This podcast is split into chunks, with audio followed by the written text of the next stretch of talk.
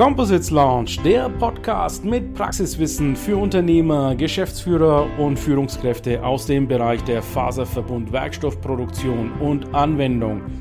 Wir präsentieren dir regelmäßig Innovationen und anwendungsspezifisches Know-how, das deine Leichtbau- und Festigkeitsanforderungen löst.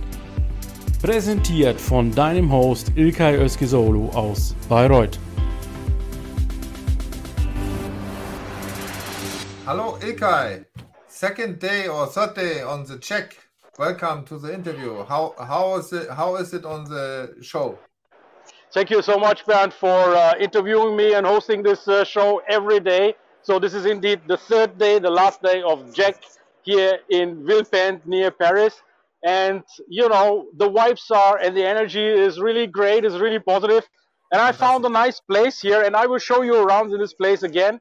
I'm on the booth of AZL, and it's now up to you to say what is AZL. AZL is Aachen Center for Integrated Lightweight Production. So I exactly. my lesson. Ilkay, Exactly. Tell us what's on this innovative booth. Yeah, so I've uh, selected this booth because, first of all, have a look at this backdrop here. Uh, it says Simplify Composites. Okay, this Ah, is wonderful. the other way around. Simplify Composites, yeah? So that backdrop is, of course, a, a great one. And I have met one of our dear members of the Composites lounge, which is Alexander Knauf, and I asked him to join me here uh, on this live Hi, show. Alexander.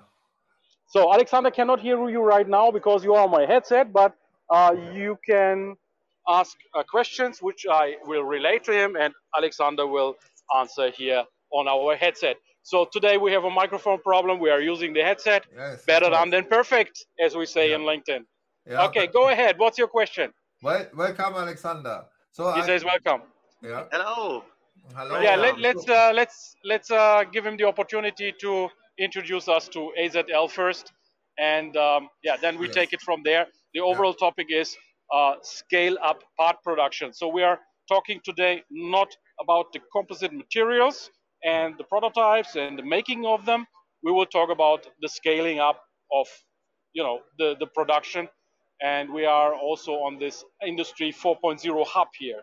Okay, so Okay. introduce AZL, please, Alexander. Yeah, I do certainly.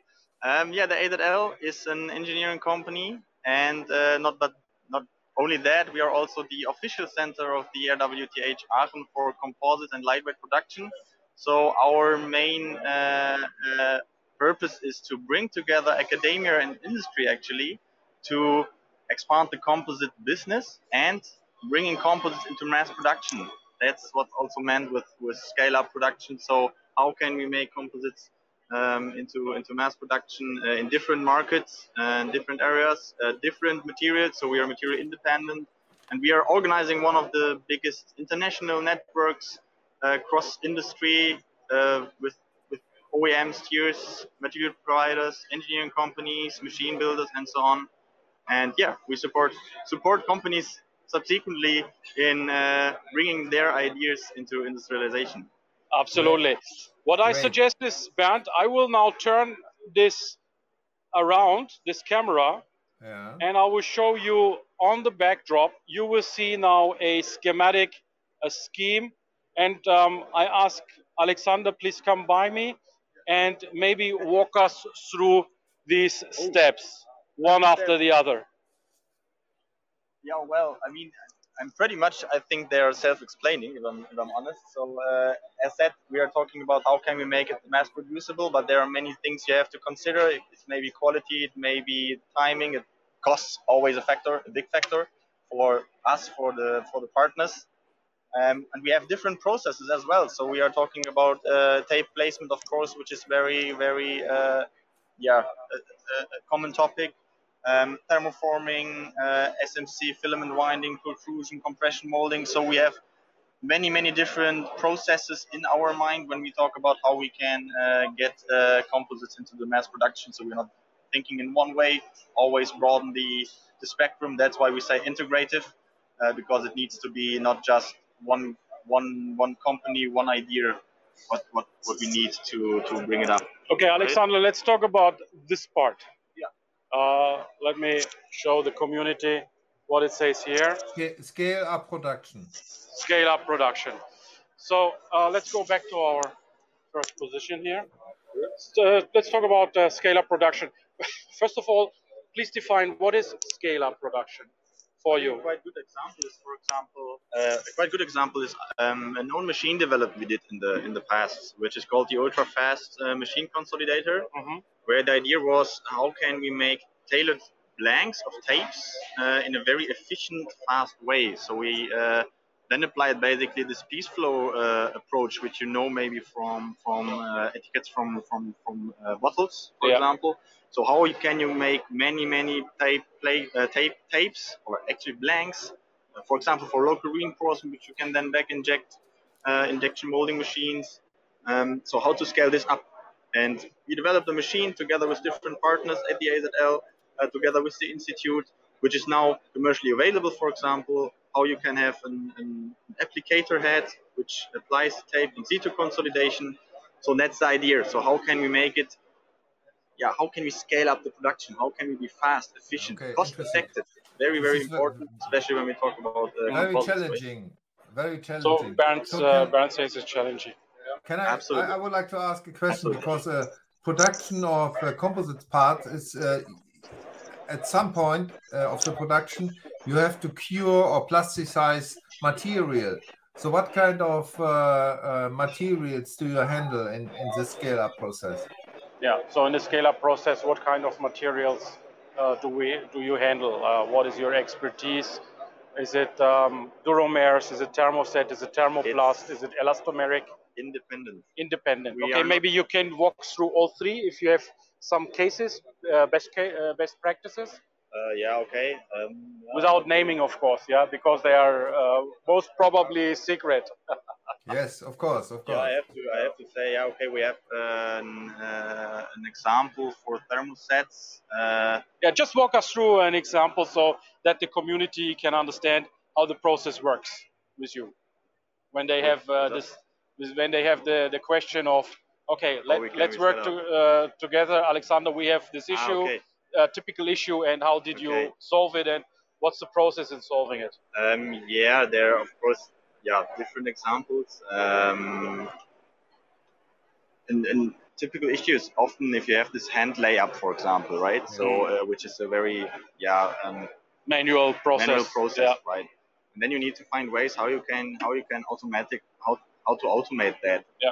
Um, and then it comes down to that you also have to maybe reconsider the design of the part. So because if you do a hand layup, it's not just that you can say it's the same from steel to composite. You can just not, just not say okay, same design, uh, just different material. It doesn't work. Um, that's so typically companies approach us when they say, okay, we have an uh, we have a process or we have a part which we want to either redesign because we want to uh, have another material in, or we want to save weight. We want to save costs, also Mm. possible, right? Mhm. Also in composites you can save costs. That's that's for sure. Um, and then we on that define what we do next. It can be a redesign firstly of your of your part. Um, it can be that we say, okay, let us look at your production uh, processes and how you combine them. Maybe there's also something we can do. And subsequently, we can build up a complete production process for you. So we know the, the, the persons who are building the machines, who are building the molds, who are providing the materials, and at the end, then um, find out the, the link and uh, um, set it up because we are also able to to uh, do the production calculation, production uh, chain analysis, cost calculation. Um, we did different examples. Unfortunately, I'm really sure we, I cannot name anyone. No, no, you cannot. Okay. and we don't we don't understand need the names. Yeah, yeah. Okay, Bernd. So- uh, you have any I- any clarifying questions? Yeah. Yeah, can I ask another question? So, Yeah. if somebody, let's say, automotive company or uh, white goods or whatever, will come with a metal part for you, maybe you uh, tell him, Ilkay. Ah, good one, good one, good one, good one. yeah. Okay. Um, yeah. The question is, uh, do you have an example where somebody came to you with a metallic part, very heavy, and uh, challenged you? Let's do this in lightweight. And what is the typical um, co-creation process with this customer? Oh yeah, of course we, we had. I, I would say it's uh, every day. Is a is a daily I occurrence. Mean, yeah, so you got you Quite- got the you got the gist of this business model.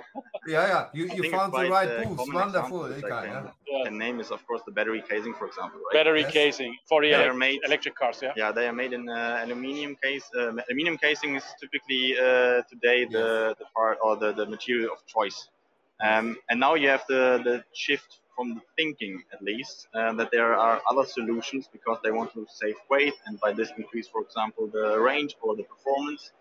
Um, and that's a typical part where companies then approach us and ask, okay, uh, we have this battery casing, how can we uh, make it um, lighter? Um, and what we did in the past, maybe you know, maybe not, but I can mention it, um, is that we had a very large uh, concept development study actually. So where we then uh, just analyzed and uh, developed 20 different concepts, 20 different multi-material battery casings for electric vehicles. And at the end, it was not just saying, okay, only composite is the right way, but to find multi-material solutions. Um, and at the end, we could save weight, of course, because that's what's uh, most important.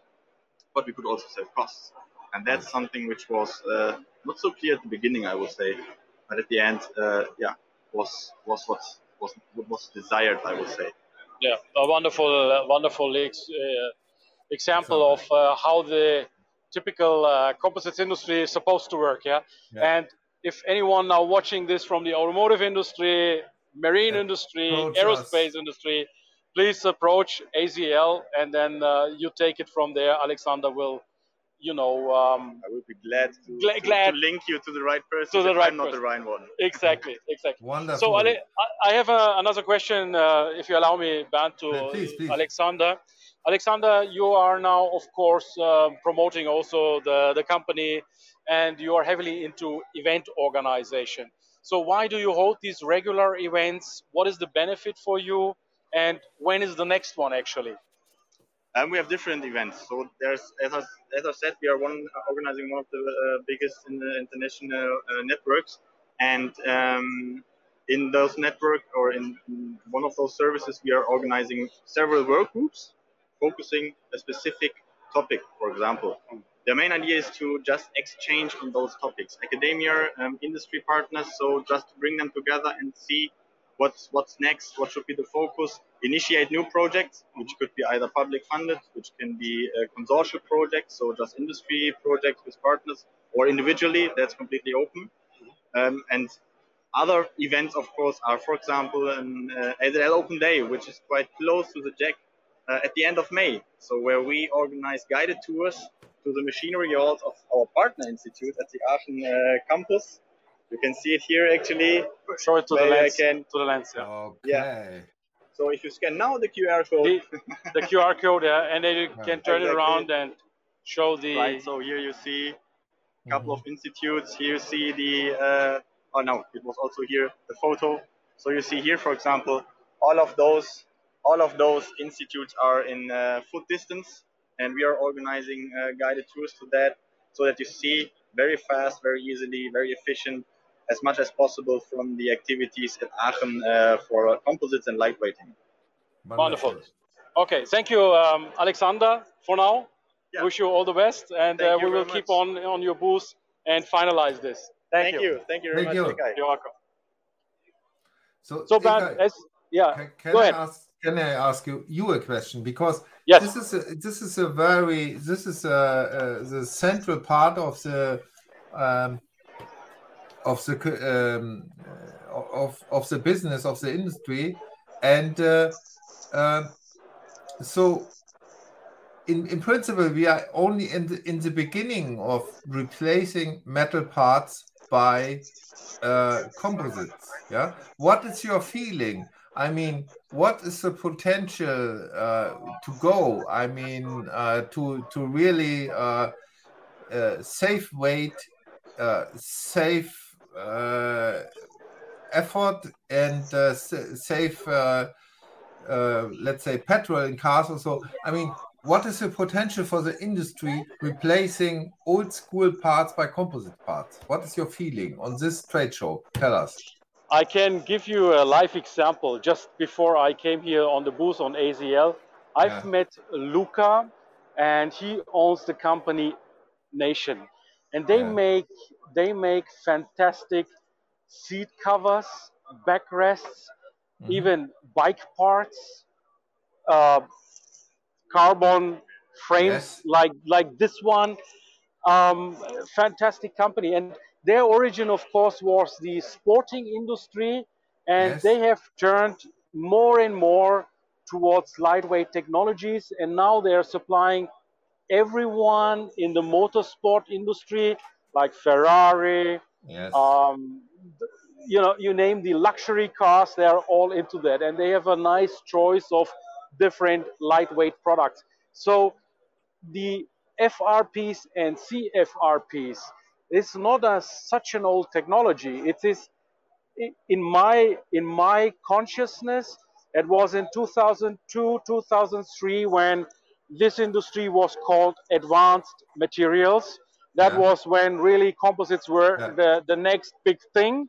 And then unfortunately, the composite industry went down in the industry. Automotive sector didn't really catch up on it. But of course, now it's taking up again because on LinkedIn, I'm pushing this industry okay. Yeah. yeah alexander is saying yes um, and of course i'm building a community here in order to put this into the consciousness of r&d people of designers of developers so that we can get the lightweight technologies more into the minds of research development construction engineers software engineers that make crash simulations for example so composite industry is on the upswing again but we have a lot of work still to do to convince the OEM industries, be it aerospace, of course, is uh, is always been lightweight. Yeah, they don't need convincement, but we need to convince still the car industry, the railway industry, the ship industry to use much more composite materials. But what was your question? I forgot your question now.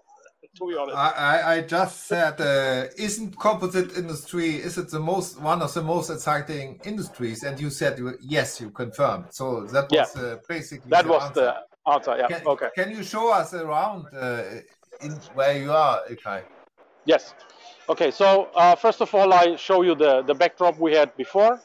Yes. Uh, so you see the key benefits, and you see up there the JEC World Industry Hub yes. 4.0, and I show you here around. Many people. So it's Yeah. many people. You see a lot of discussions. So these are the neighbors over there.